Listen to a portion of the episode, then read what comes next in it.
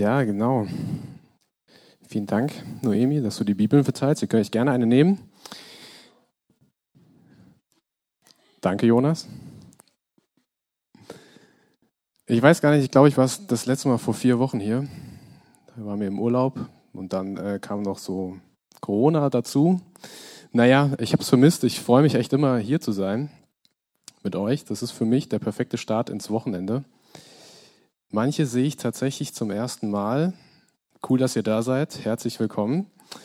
Und der Benny hat es schon gesagt, wir wollen mit einer neuen Reihe starten, mit einer neuen Predigtreihe über das Johannesevangelium. Welche Predigtreihen hatten wir denn bis jetzt schon? An was könnt ihr euch erinnern?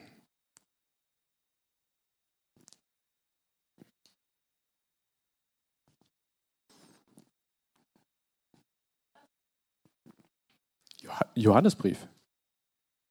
Ja, hatten wir, ist richtig. Den habe ich tatsächlich nicht auf der Liste, aber sehr gut. Was hatten wir noch? Was war auf der Freizeit? Wer war auf der Freizeit? Ja. Sehr gut. Was hatten wir noch? Joscha?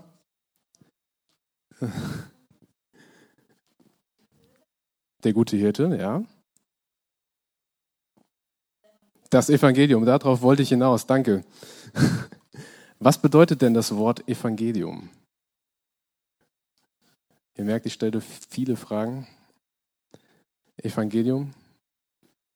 Samuel, du warst jetzt schon so oft dran. Jonas? Ja, da steht es drin. Joscha? Die gute Nachricht. Sehr gut. Aber wieso ist das eine gute Nachricht? Benny, du kannst äh, die erste Folie einblenden. In Johannes 3, Vers 16, das steht auch im Johannes Evangelium, da steht's. Denn so hat Gott die Welt geliebt, dass er seinen einzigen Sohn gab, damit jeder, der an ihn glaubt, nicht verloren geht, sondern das ewige Leben hat. Das ist die gute Nachricht für jeden. Das gilt für jeden auf dieser Welt. Jesus Christus kam auf die Welt, starb für deine und meine Schuld am Kreuz, obwohl eigentlich wir dort hätten hängen sollen. Ne? Das, ist, das ist echt krass. Das bedeutet Evangelium. Und ich habe am Anfang einen kleinen Vergleich mitgebracht. Stell dir vor, du bist vor Gericht, du sitzt auf der Anklagebank. Dann spricht der Richter das Urteil und du musst ins Gefängnis. Als nächstes steht der Richter auf, zieht seine Robe aus und geht für dich ins Gefängnis. Das bedeutet das Evangelium. Jesus hat unsere Strafe getragen. Und wir wollen uns eins davon angucken. Wenn ich sage eins, wie viele gibt es denn? Viele? Nee, nicht so viele? Samuel? Es gibt vier. Und wer hat sie geschrieben? Ja. Sehr gut. Ja. Lukas auch? Matthäus. Matthäus, Markus, Lukas und Johannes. Und die Bibel ist eine große Offenbarung Gottes. Als eine ganz große Offenbarung Gottes. Sie ist durch ihn eingehaucht durch seinen Geist. Menschen haben sie aufgeschrieben, teilweise auch, weil er es ihnen direkt gesagt hat. Und wir finden vier Berichte von Matthäus, Markus, Lukas und Johannes über das Leben Jesu. Und das ist jetzt nicht so, dass sie alle parallel entstanden sind. Also die haben sich nicht getroffen und haben gesagt, komm, wir schreiben jeder mal was auf, sondern die sind zeitlich unterschiedlich entstanden. Also nachdem Jesus gestorben ist, auferstanden und wieder zu seinem Vater ge gegangen ist, dann haben die danach in unterschiedlichen Situationen ihre Evangelien geschrieben, die jeweiligen Berichte über Jesus. Und das Spannende ist, dass sie nicht in derselben Situation waren, sondern immer in unterschiedlichen. Und dadurch kriegen wir vier unterschiedliche Blickwinkel auf die Person Jesus.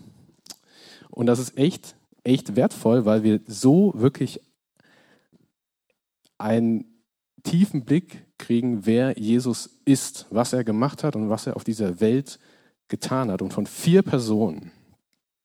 Und Matthäus beschreibt in seinem Evangelium Jesus als den Sohn Davids.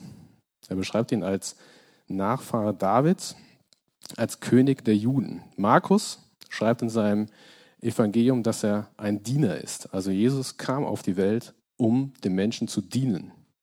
Lukas beschreibt in seinem Evangelium Jesus als den Menschensohn, also dass er ein echter Mensch war, so wie du und ich, dass er lebendig war, dass er Emotionen hatte. Das war ihm wichtig. Und Johannes schreibt, dass er der Sohn Gottes ist. Also nicht nur Mensch, sondern auch Gottes Sohn. Und wir halten jetzt diese vier Berichte in der Hand. Also ihr habt die Bibel ja, und wir können sie lesen jeden Tag. Und als ich die Predigt so vorbereitet habe, das war echt, echt wertvoll, dass wir das haben können, dass wir vier Berichte haben, die Jesus als Sohn Davids und König der Juden, der auf die Welt gekommen ist, um den Menschen zu dienen und zugleich ganz Mensch und ganz Sohn Gottes war. Das finde ich extrem bewegend. Und wir schauen uns jetzt mal an, wieso Johannes sein Evangelium geschrieben hat. Ihr könnt mal aufschlagen, Johannes Kapitel 20, ähm, Vers 30 und 31. Ihr seht es auch hier vorne, aber ihr könnt es auch gerne mitlesen. Oder willst du jemand vorlesen? Ja, dann komm nach vorne. Du kannst doch von da machen. Okay. Nicht schlimm, dann mache ich. Jesus tat in der Gegenwart seiner Jünger noch viele andere Wunder, durch die er seine Macht bewies, die aber nicht in diesem Buch aufgezeichnet sind. Was hier berichtet ist, wurde aufgeschrieben, damit ihr glaubt, dass Jesus der Messias ist, der Sohn Gottes, und damit ihr durch den Glauben an ihn in seinem Namen das Leben habt. Das Johannesevangelium unterscheidet sich ein bisschen von den anderen dreien. Die anderen drei haben sehr stark so diesen Verlauf, was Jesus auf der Welt getan hat, aufgeschrieben, so die Chronologie sozusagen. Aber Johannes schreibt auch in dem Vers 30, dass, er, dass Jesus ganz viel getan hat, viele Wunder getan hat. Aber die stehen nicht alle in diesem Evangelium drin, das war, da war kein Platz drin, sondern Johannes schreibt sein Evangelium, damit ihr glaubt, dass Jesus der Messias und der Sohn Gottes ist und dass ihr durch den Glauben an ihn in seinem Namen das Leben habt. Johannes hat als Jünger Jesu live miterlebt, was Jesus auf dieser Erde getan hat. Und er schreibt es damit, alle Menschen, alle Menschen, also wir auch, alle Menschen erkennen, dass Jesus der versprochene Retter ist.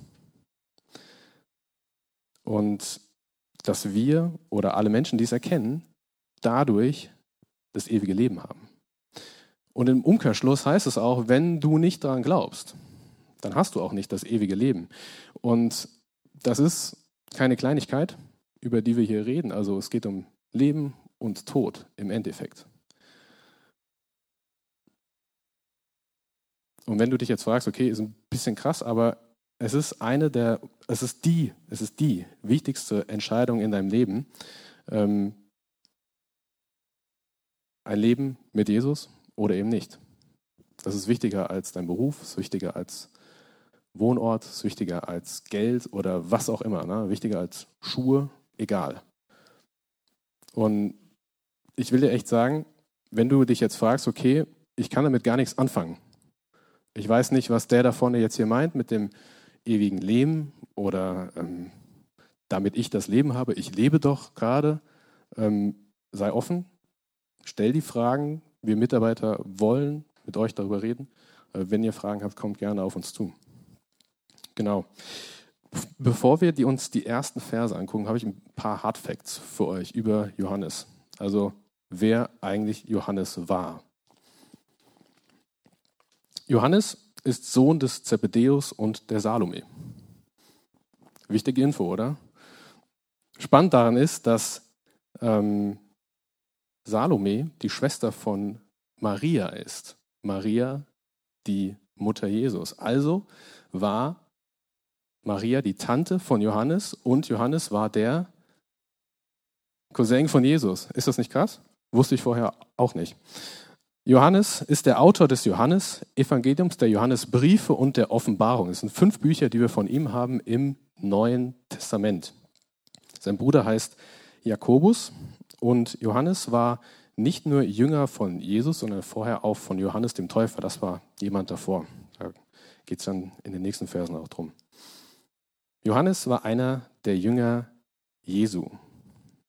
Jesus hatte zwölf Jünger äh, berufen und einer davon war eben Johannes. Und zusammen mit Petrus und seinem Bruder Jakobus war er sozusagen in so einem engeren Kreis von den Jüngern. Die haben zu dritt mit Jesus das Glück, Sachen zu erleben oder Wunder, die Jesus getan hat, wo die anderen nicht dabei waren. Das waren zum Beispiel, ähm, als die Tochter des Jairus wieder aufweckt wurde, die Verklärung und im Garten Gethsemane, das waren, die waren einfach ein bisschen, die waren näher dran, die haben Jesus in diesen Situationen erlebt. Johannes war bei der Kreuzigung dabei. Das lesen wir. Er stand zusammen mit seiner Tante, also der Mutter von Jesus, mit Maria am Kreuz und war dabei, als Jesus starb. Johannes hat das leere Grab gesehen, zusammen mit Petrus. Sie sind als Erste reingegangen und haben gesehen, Jesus ist nicht mehr da. Er ist von den Toten auferstanden. Zusammen mit Petrus und seinem Bruder war dann später, nachdem Jesus ähm, auferstanden ist und wieder zum Himmel, zu seinem Vater gegangen ist, waren sie die Leiter der ersten Gemeinde, die wichtigsten Säulen der Gemeinde. Und Johannes saß dreimal im Gefängnis, weil er die gute Nachricht weitererzählt hat. Dreimal wurde er verhaftet deswegen und sogar wurde er einmal äh, von Engeln befreit, als er mit Petrus zusammen im Gefängnis saß. Es ist wichtig, dass wir verstehen, dass Johannes echt viel erlebt hat mit Jesus. Er hat viel mit ihm erlebt, krasse Dinge gesehen und er hat es aufgeschrieben für uns. Und das ist wirklich, also das hat mich extrem bewegt, dass er für jeden Menschen das aufgeschrieben hat. Er hat es für dich aufgeschrieben, er hat es für mich aufgeschrieben. Und ich will dich echt einladen, ähm, offen zu sein für die Reise durch das Evangelium. Vielleicht kennst du ein paar Verse, vielleicht kennst du ein paar Verse nicht. Sei offen, lerne Jesus kennen. Genau, dann schlag mal das Kapitel 1 auf. Kapitel 1, ab Vers 1. Genau. Am Anfang war das Wort, das Wort war bei, bei Gott und das Wort war Gott. Der, der das Wort ist, war am Anfang bei Gott. Klingt schon fast ein bisschen philosophisch, ne? Fast wie ein, ein Gedicht, was man sich angucken muss. Und Johannes geht hier, anders als in den drei anderen Evangelien, ganz an den Anfang der Welt zurück. Also er schreibt am Anfang. Es ist jetzt noch bevor die Welt geschaffen war. Da spielt das jetzt gerade, was Johannes hier beschreibt. Die anderen fangen an bei der Geburt Jesu oder bei, oder bei Johannes dem Täufer. Aber Johannes geht an den Anfang zurück, wo noch kein Mensch war, wo noch keine Erde geschaffen war, wo noch keine Tiere oder was auch immer, ganz am Anfang der Welt. Welches Wort kommt in diesem Vers am häufigsten vor oder in diesen beiden Versen?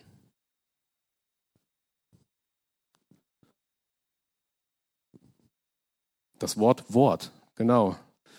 Das Wort, das Wort Gottes. Die Frage ist jetzt, wieso war das von Anfang an da? Und was hat das mit deinem und meinem Leben zu tun, dieses Wort Gottes? Und das Spannende ist, das Wort ähm, dieser Begriff, das Wort Gottes, nutzt Johannes hier ganz bewusst. Damals ähm, in der ersten Gemeinde waren teilweise äh, am Anfang viele Juden zu Christen geworden. Danach sind viele Griechen auch zum Glauben gekommen und für beide war dieser Begriff das Wort Gottes. Die kannten das. Die Juden kannten das aus dem Alten Testament und die Griechen kannten das auch, weil für die so etwas Philosophisches, das Wort heißt Logos und das war für die irgendwas etwas Höheres. Und Johannes nutzt diese Formulierung, das Wort Gottes hier, um den beiden Juden und Griechen Jesus vorzustellen. Das Wort Gottes ist hier Jesus. Wir schauen mal ins Alte Testament. Da finden wir nämlich diese, ähm, ja, diese Beschreibung ganz häufig. Genau, da seht ihr es. Zum Beispiel in 1. Mose 1, Vers 3 da sprach Gott, es werde Licht. Und das Licht entstand. Also Gott spricht das Wort Gottes. Psalm 33, Vers 6. Durch das Wort des Herrn wurden die Himmel erschaffen, die Heere, das Herr der Sterne durch den Hauch seines Mundes. Psalm 107, Vers 20. Er schickte ihnen sein befreiendes Wort und heilte sie. Er bewahrte sie vor dem sicheren Tod. Und in Jeremia 23, Vers 29. Ist mein Mord nicht wie Feuer, spricht Jahwe, und wie ein Hammer der Felsen zerschlägt? Also das Wort hat Kraft. Das Wort hat Kraft, Dinge zu erschaffen, Leben einzuhauchen. Es hat Kraft, Menschen zu heilen. Es hat ähm, die Kraft, Menschen vor dem Tod zu bewahren. Und es wird wie, wie, wie Feuer beschrieben oder wie ein Hammer der Felsen zerschlägt. Also extrem machtvoll, extrem stark. Also ich kenne nichts auf der Welt, was ähm, oder niemanden auf der Welt, der jetzt sagen kann, okay, du werde jetzt zum, was auch immer, zum lebendigen Wesen. Also das gibt es nur bei Gott. Und das Wort Gottes, dafür steht Jesus. Er nutzt es, um uns Jesus vorzustellen. Wir können in diese Verse mal anstatt das Wort Jesus einsetzen. Dann steht da, am Anfang war Jesus. Jesus war bei Gott und Jesus war Gott. Der, der Jesus ist, war am Anfang bei Gott. Wir können drei Dinge lernen über, über Jesus. Jesus war von Anfang an da. Jesus gehört nicht zu den Dingen, die geschaffen wurden. Jesus gehört nicht zu den Dingen wie die Tiere, die Menschen, was auch immer. Er ist nicht Teil der Schöpfung, sondern er war von Anfang an da. In der Bibel heißt es auch Alpha und Omega, das sind die ersten und letzten Buchstaben. Also er ist nicht gebunden an Raum und Zeit, so wie wir. Also wir stehen hier ne, wegen der Erdanziehungskraft und alles. Jesus ist nicht daran gebunden. Er ist nicht Teil der Schöpfung. Er ist von Anfang an da. Und das Zweite, Jesus war bei Gott. Er ist von Anfang an da und er war von Anfang an bei Gott. Und das Johannes beschreibt hier die Beziehung zwischen Jesus und Gott, also extrem eng. Und keiner kennt Gott so gut wie Jesus, weil er von Anfang an bei ihm war. Es gibt nichts im Universum, was dir jemals so viele Antworten zu Fragen über Gott geben kann wie Jesus, weil er ihn am besten kennt. Und als drittes, Jesus war wie Gott. Und dieses wie Gott heißt nicht, dass er identisch ist, also Jesus nicht gleich Gott, sondern sein Charakter, sein Wesen, sein, sein, sein Sein ist wie Gott. Also sein, der Charakter von Jesus ist wie der von Gott. Und was heißt das jetzt für dich und mich, wenn wir diese drei Dinge ähm, über Jesus jetzt in diesen ersten beiden Versen lernen können? Hast du dich schon mal gefragt, wer Gott überhaupt ist? Hast du dich schon mal gefragt, warum er also Sachen macht oder warum das in der Bibel steht? Hast du dich gefragt, was Gott mit deinem Leben vorhat? Dann will ich dir sagen, dann schau auf Jesus. Er kennt ihn am besten. Er war von Anfang an da. Er war von Anfang an bei ihm und er ist wie er. Er kennt Gott am besten. Schau auf Jesus. Und mit Jesus kam die Macht Gottes auf diese Welt, weil Gott uns Menschen liebt, weil er aus Gnade Jesus geschickt hat, damit wir Erlösung von unserer Schuld erfahren. Und das Spannende ist, es gibt in der Bibel ähm, eine Stelle, ihr kennt die Geschichte bestimmt alle, die, von der Sintflut, die Arche Noah. Und davor hat Gott sogar mal gesagt, es, er bereut es, die Menschen geschaffen zu haben. Weil die Menschen ähm, sich gegenseitig umgebracht haben. Sie haben in sexueller Unmoral gelebt. Sie, es war einfach schlimm, wie sie da gelebt haben. Und deshalb hat Gott gesagt, ja, ich schicke diese Flut, und ähm, Gott hatte es bereut, die Menschen zu machen, weil Gott die Sünde hasst. Also dieses Vergehen, das mag Gott überhaupt nicht. Deswegen mussten Adam und Eva damals aus dem Garten Eden weggehen von Gott, aus seiner Gegenwart. Und wir Menschen müssten das eigentlich verantworten. Ne? Also wir müssten das eigentlich verantworten und nicht Gott. Und jetzt kommt er auf die Welt, jetzt schickt er seinen Sohn der bei ihm war, Warum macht er das? Weil er uns unendlich liebt. Die Frage ist, wie wir zur Sünde stehen. Also das, was uns von Gott trennt. Wie stehen wir dazu? Wie stehst du dazu? Andere ausgrenzen, andere beschimpfen, die Eltern belügen, in der Schule bei der Prüfung abschreiben, die kleine Notlüge, andere auslachen, neidisch sein und so weiter und so fort. Das sind alles Sachen, die nicht gut sind. Und ich will euch sagen, ich bin auch nicht frei davon, aber mein tiefer Wunsch ist es echt, dass ich, dass ich es schaffe, aus meinem Leben zu verbannen, um Gott näher zu kommen. Und das können wir, weil das Wort in Form von Jesus Christus auf diese Welt kam. Und die Frage ist, ob du ihm vertraust. Wie stehst du zur Sünde? Vertraust du ihm? Und willst du Gott kennenlernen, dann schau auf Jesus. Gehen wir in den nächsten Vers, in den Vers 3. Durch ihn ist alles entstanden. Es gibt nichts, was ohne ihn entstanden ist. Also die ersten beiden Verse hat Johannes genutzt, um mit dem Begriff das Wort Gottes den Juden und den Griechen Jesus vorzustellen. Und jetzt macht er hier genau so weiter. Durch ihn ist alles entstanden. Es gibt nichts, was ohne ihn entstanden ist. In der Zeit, in der Johannes lebte, als Leiter der ersten Gemeinde gab es die sogenannten Gnostiker. Die haben ähm, falsche Dinge gelehrt. Die haben gesagt, nee, nee, Gott hat gar nicht die Welt geschaffen. Da war noch mehr, da war noch irgendeine Kraft, die, die ähm, ja, die Welt geschaffen hat. Das war Gott gar nicht allein. Und das war falsch, das war Falschlehre die da verbreitet wurde. Und aus diesem Grund schreibt Johannes hier, durch ihn ist alles entstanden. Es gibt nichts, was ohne ihn entstanden ist. Und alles ist durch die schöpferische Kraft Gottes entstanden. Die ganze Welt hat er innerhalb von sechs Tagen erschaffen. Es gibt nichts anderes. Es gibt keine Pseudokraft im Universum, die die Planeten zusammenhält. Das war alles Gott. Und Jesus als das Wort Gottes war bei der Schöpfung dabei, weil er war von Anfang an da. Und das ist ganz, ganz spannend. Bevor er eben auf diese Erde kam, war er da. Und im Kolosserbrief schreibt Paulus im ersten Kapitel in Versen 15 und 16, der Sohn ist das Ebenbild des unsichtbaren Gottes, der Erstgeborene, der über der gesamten Schöpfung steht. Denn durch ihn wurde alles erschaffen, was im Himmel und auf der Erde ist, das Sichtbare und das Unsichtbare. Könige und Herrscher, Mächte und Gewalten, das ganze Universum wurde durch ihn geschaffen und hat in ihm sein Ziel. Woher konnte Paulus das wissen, äh, das wissen als Mensch? Woher wusste er, dass Jesus bei der Schöpfung dabei war? Er hat Jesus gesehen. Jesus hat sich ihm offenbart. Und heute gibt es ganz viele schlaue Menschen, ganz, ganz viele auf der Welt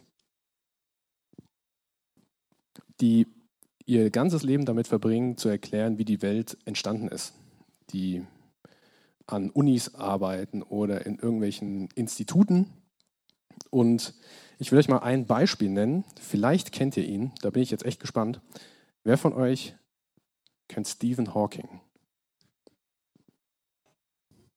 Ja, okay, es sind doch mehr, als ich dachte, weil er lebt nicht mehr auf dieser Welt. Aber es ist ein ganz bekannter Wissenschaftler der aktuellen Zeit war, war.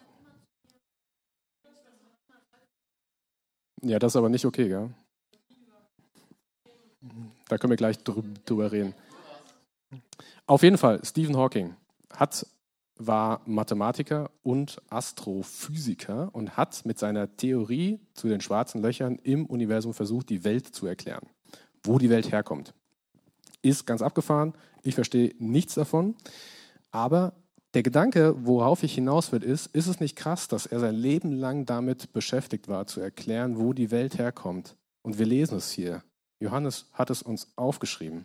Wir lesen, Gott hat die Welt geschaffen, Jesus war dabei. Und er ist Schöpfer aller Dinge.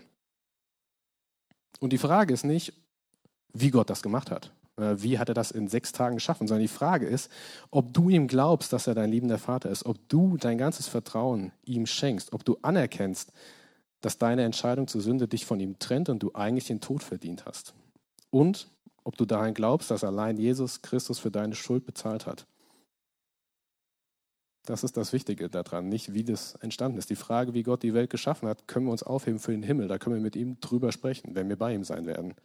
Wenn du an, an ihn glaubst. Und ich will dich echt einladen, diese Fragen, ob du an ihn glaubst, ob du dein Vertrauen auf ihn setzt, dass du dich diesen, diesen Fragen stellst. Und wenn du an ihn glaubst, erzähl es weiter deinen Freunden, weil sie brauchen die Botschaft, die gute Botschaft auch. Genau. Vers 4 und 5. In ihm war das Leben und dieses Leben war das Licht der Menschen. Das Licht leuchtet in der Finsternis und die Finsternis hat es nicht auslöschen können. Wir haben hier wieder zwei Beschreibungen ähm, über Jesus, die, die Johannes nutzt. Einmal Jesus als das Leben der Menschen und dieses Leben der Menschen leuchtet als Licht für die Menschheit, also Leben und Licht. Was meint Johannes hiermit? Könnt ihr euch noch daran erinnern, weshalb er sein Evangelium aufgeschrieben hat, an die ersten Verse, die ich vorgelesen habe? Kapitel 20.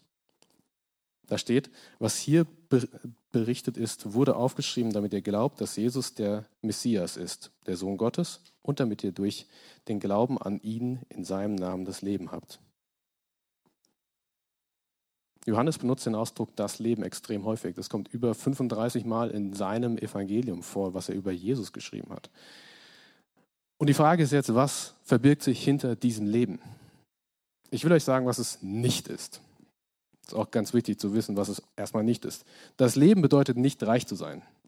Das Leben bedeutet nicht für immer gesund zu sein. Das Leben bedeutet nicht, den perfekten Partner zu finden. Das Leben bedeutet nicht, das perfekte Haus zu haben. Das Leben bedeutet nicht, den perfekten Job zu haben. Das Leben bedeutet auch nicht, ein langes Leben zu haben. Wenn du jetzt enttäuscht bist, ähm, dann kann ich das verstehen, weil das alles Dinge sind, worum sich diese Welt dreht. Besitz, Gesundheit, Geld, alles. Aber das sind alles Sachen, die können wir nicht mitnehmen. Wenn wir sterben, können wir das nicht mitnehmen. Wir können unser Haus nicht mitnehmen, wir können unser Auto nicht mitnehmen, unseren Job, unser Geld, gar nichts. Es gibt ein Sprichwort, das heißt, das letzte Hemd hat keine Taschen. Also das letzte Hemd beim Sterben hat keine Taschen, du kannst nichts mitnehmen. Das hat alles dann kein Bestand mehr. Und mit dem Ausdruck das Leben meint Johannes die Ewigkeit bei Gott. Gott hat dich geschaffen. Er ist ein Schöpfer und er hat das Wunder verbracht, dich zu schaffen. Also jedes Geschöpf, jeder Mensch ist ein Wunder. Er hat dir Leben eingehaucht. Also jeder Atemzug, den du tust, ist eigentlich ein Beweis dafür, dass Gott Wunder tut.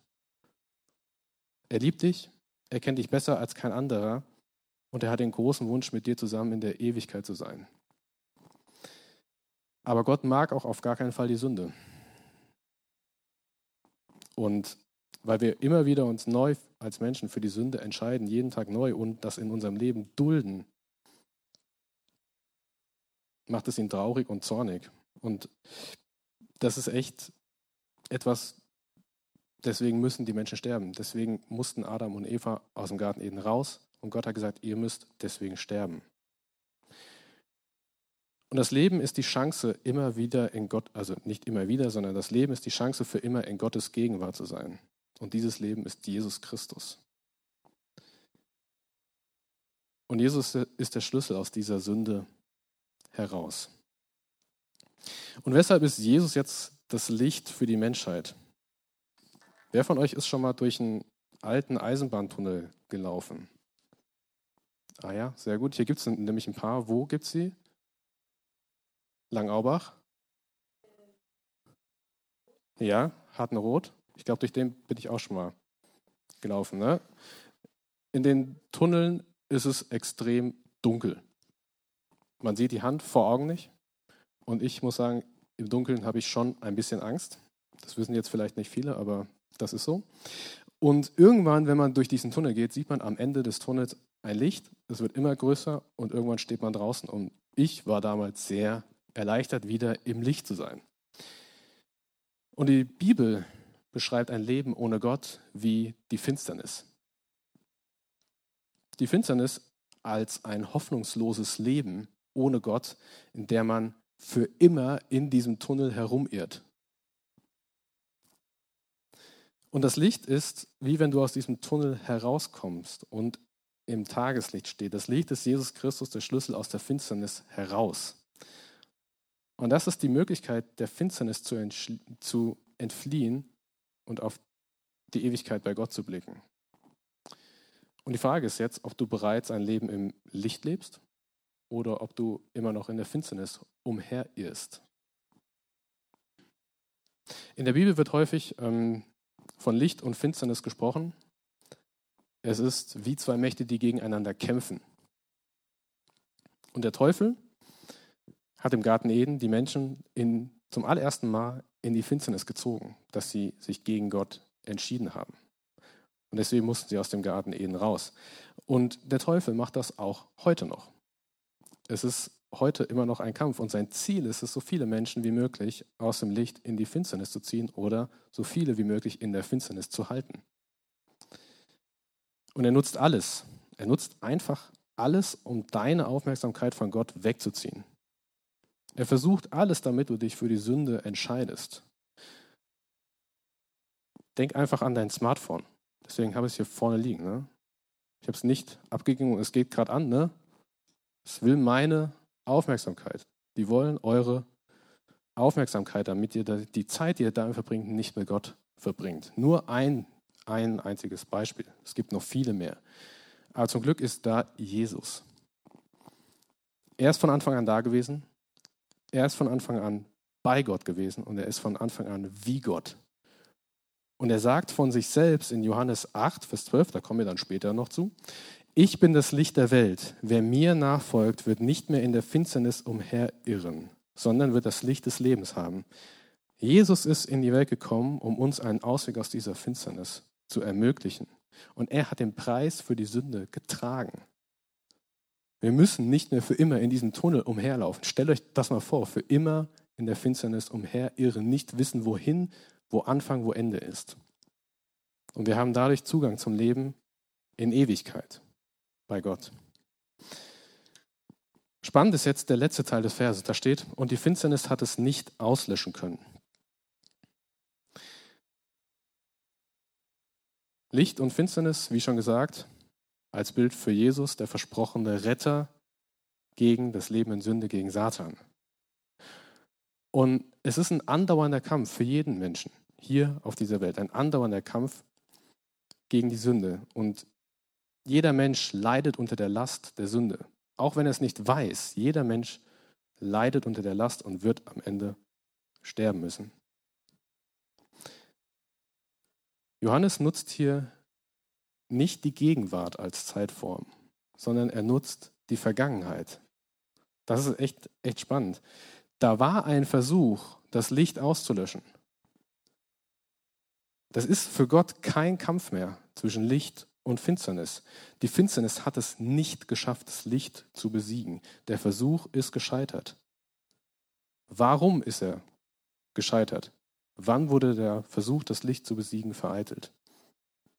Ich dachte echt, wir wären im, im Jugendraum heute unten, weil da ist ein Kreuz an der Wand. Dann hätte ich da jetzt drauf gezeigt, schau auf das Kreuz. Das ist der Ort, wo der Versuch, das Licht auszulöschen, vereitelt wurde. Die Pharisäer, die Schriftgelehrten, das Volk damals, sie haben Jesus verurteilt, die haben ihn verurteilt zum Tod am Kreuz, weil er der König der Juden ist, weil er Gottes Sohn ist. Und sie nicht anerkennen wollten, dass er der versprochene Retter ist. Und sie nicht anerkennen wollten, dass er Gottes Sohn ist, weil er Wunder im Namen Gottes getan hat. Und weil er ihnen gesagt hat, dass Stolz, Eitelkeit, Besitz und so weiter keinen Platz bei Gott haben. Johannes war bei der Kreuzigung dabei. Er war dabei, als Jesus sein Leben gab. Und er stand mit seiner Tante dabei. Auf den ersten Blick, wenn man diese Kreuzigung all, alleine sieht, sieht es so aus, als wäre das die Niederlage für das Licht des Lebens. Aber das ist es nicht. Denn Jesus ist auferstanden. Das Grab, in dem er begraben wurde, ist leer. Und Johannes hat es mit seinen Augen gesehen.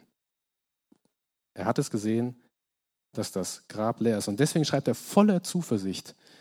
Und die Finsternis hat es nicht auslöschen können. Wenn du an Jesus glaubst, kann der Tod dir nichts anhaben. dann musst du nicht in der Finsternis umherirren. Dann ist der Tod wie eine Haltestelle auf dem Weg in die Ewigkeit sogar. Das ist wie eine Bushaltestelle. Es kann dir nichts anhaben. Ich will am Ende nochmal zusammenfassen.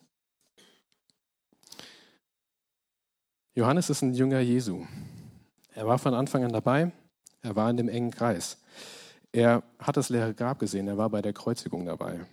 Und er ist als Leiter eine wichtige Person der ersten Gemeinde gewesen.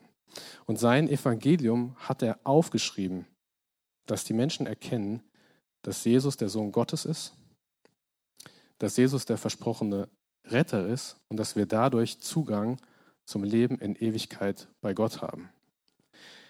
Und Johannes stellt uns in den ersten Versen Jesus als das Wort Gottes vor. Das Wort Gottes, das von Anfang an da war, der von Anfang an bei Gott war. Das heißt, zwischen Jesus und Gott herrscht eine tiefe Beziehung und keiner erkennt Gott so gut wie Jesus. Und Jesus war von Anfang an wie Gott. Sein Charakter, sein Wesen ist wie der von Gott. Und wenn wir wissen wollen, wer Gott ist, was er tut, was er mit deinem Leben vorhat, dann können wir auf Jesus schauen. Die gesamte Schöpfung wurde durch Gott geschaffen und Jesus war dabei.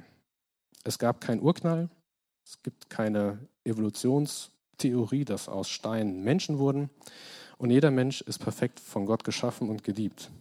Und wir dürfen nicht den Fehler machen, das Gott abschreiben zu wollen. Wir dürfen nicht den Fehler machen und zu sagen, nee, das war so nicht. Da gibt es irgendeine Kraft, die so und so mathematisch beschrieben wird und die wirkt. Das dürfen wir nicht machen, denn Gott ist der Schöpfer des Universums. Und zuletzt ist Jesus das Licht für die Menschheit. Durch Jesus haben wir Zugang zum ewigen Leben mit Gott. Er ist unser Retter. Und durch ihn müssen wir nicht mehr in der Finsternis umherirren. Die Finsternis hat versucht, ihn umzubringen, das Licht der Welt. Aber sie hat es nicht geschaffen und sie wird es niemals schaffen. Jesus ist von den Toten auferstanden und Johannes hat das leere Grab gesehen. Er bezeugt es. Er ist Zeuge dessen. Und die Kreuzigung die wie eine große Niederlage aussah, ist der größte Sieg für die Menschheit, den es jemals gab und geben wird. Und letzten Endes bleibt echt eine Frage. Glaubst du, dass Jesus Christus der versprochene Retter ist und dir Zugang zum ewigen Leben mit Gott schenkt? Glaubst du, dass er dich aus deiner Finsternis herausholt? Ich will dich echt einladen auf diese Reise durch das Evangelium, das Johannes aufgeschrieben hat. Ich will dich einladen, Jesus kennenzulernen. Ich will dich einladen, Fragen zu stellen. Ich will dich einladen, offen zu sein. Und zuletzt will ich dir den Satz mitgeben, den Jesus selbst von sich sagt. Ich bin das Licht der Welt. Wer mir nachfolgt, wird nicht mehr in der Finsternis umherirren, sondern wird das Licht des Lebens haben.